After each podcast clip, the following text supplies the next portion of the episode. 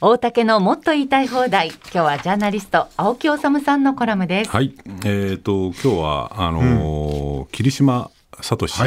容疑者、はいはい、もう亡くなってしまったんですけれども、うん、霧島聡容疑者っていうべきか正確には、えー、霧島聡を最後に名乗った男っていうのが正確かもしれないんですけれども、はい、まあおそらく霧島聡だったのでしょう。はい。うん、で一つはねちょっと僕はこう各メディアにちょっと文句を言いたいところがあって、うんあのまあ、桐島聡容疑者も属していたこう東アジア反日武装戦線っていうのは3つのグループからできていて狼第一の牙サソリと、うん、で桐島容疑者が関わっていたのはサソリっていうグループなんですよね、はい、でこの3グループが、まあ、あのとか狼っていうグループが起こしたのがいわゆるその三菱重工爆破事件と8人の方が亡くなって300数十人の方が重軽傷を負ったっていう事件で。はい。うんでこうメディア見てると、この事件があまりにも衝撃的なので、うん、その事件に関わったかのような報道、はい、あるいはその事件を起こした被疑者が、なんかこう、逃走の末、うん、えー、死んだみたいなこうメディアがの報道が目立つんですけど、うん、霧島氏っていうのは、実はサソリっていうのはですね、うん、最初に1974年にその狼グループが三菱重工爆破事件を起こした後に、うん、第一の牙とサソリっていうのは合流してくるんですよ。そうなんです、なので、はい。えー、桐島容疑者は少なくても、まあ、おそらく、その三菱重工爆破事件には関与していないんですね。で三菱重工爆破事件というのはですね実は、これも結構その事件発覚当時その騒然としたんですけど、あの爆弾ってもともと別の目的で作った爆弾だったんですよ。でその目的っていうのは何かっていうと昭和天皇のお召し列車を爆破しようっていう、そのために作った爆弾だったんですね。あの荒川にかの鉄橋に爆弾を仕掛けて、でその鉄橋を爆破して、天皇をその、まあ、殺そうとしたのか、まあ、そういう、天皇を狙ったその爆弾だったんですよ。はいでそれがこう仕掛けにまで行ったんだけれど、うん、どうも公安に見られてんじゃないかっていうことでやめて、うん、でその後その爆弾を三菱重工に置いて、うん、その爆破したと、はい、だから予想外にでっかい爆破が起きちゃって、うん、まあ、大きな被害が出ちゃって、まあ、狼のメンバー、大道寺正史、これも死んじゃいましたけれど、うん、あるいは大道寺綾子とか、うん、佐々木則夫とか、片岡俊明っていう人たちは、自分たちがやったことのこう重大性にこうむしろビビっていたっていうのが本当のところだったんですけれども、まあ、それはともかく許し難い犯罪であることは間違いないんですね。はい、でその霧島はおそらくそれに関わってないっていうことは一つ強調したいのと、もう一個僕今日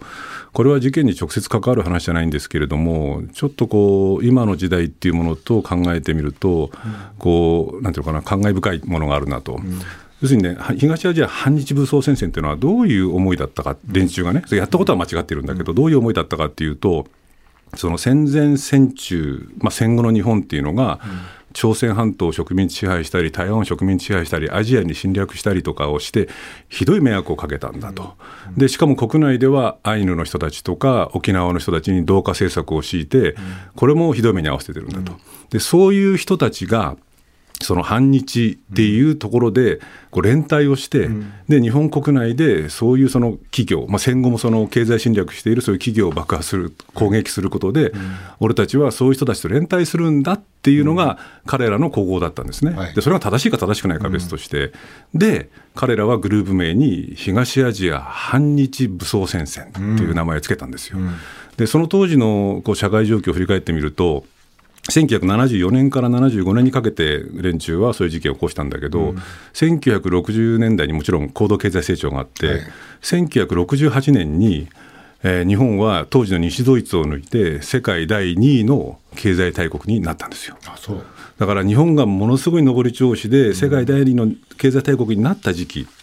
に、うん、で今日は明日よりあの明日は今日よりも良くなるってみんなが思ってるような時期に、うん、彼らはある意味で若かったがゆえの純粋性みたいなものを暴走させて、うん、そういう日本のありように反日っていう言葉に込めながら、うん、このその朝鮮半島だったりとか沖縄だったりとかアイヌの人たちと連帯しながらそれをこう打つんだっていう名目で犯罪を起こしたわけですね。はい、でそれから、まあ、今50年およそ経ったと。でこの反日っていう言葉が全く今別の使われ方をするようになっているっていうね。霧島っでなんであれだったの？指名手配。彼はあの韓産研っていう韓国産業研、えー、開発研究所だったかなっていうのの爆破事件に関わったっていうことで手配されていたので、彼は、まあ、これ、家庭の話ですけど、もし捕まって裁判で有罪になったとしても、おそらく懲役10年とか20年くらいで、多分済んだんじゃないかなと思うんですけどね、うん、ただ、その反日っていう言葉がね、はいあの僕は感慨深いなっていうのは個人的な考えなんですけど、うん、高度経済成長期に若者たち、まあ、ある意味で純粋な若者たちがそういうことを、その大義に掲げてテロを起こしたと。ところが、今、日本はどうかって言えば、ありとあらゆる面で社会がシュリンクして、失われた30年と言われているような状況が続いて、社会はどんどん縮小して、でそのまあ、GDP 比で言えば、世界第2位の経済大国が第3位、第4位ってこう起こってきてるっていう時期に、この反日っていう言葉が、むしろその日本をこうバカにする、あるいは日本を批判する人たちに対する罵倒語っていうかね、あいつは反日分子だとか、反日野郎がっていうふうな言葉に、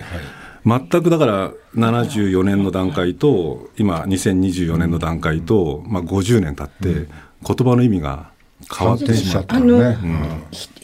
特定の国の人たちをすごい咎めるとかバカにするみたいなことはやめろとかって言うと、うん、はそれはさ反日って言われたりするんだけどそういう意見言うと、うん、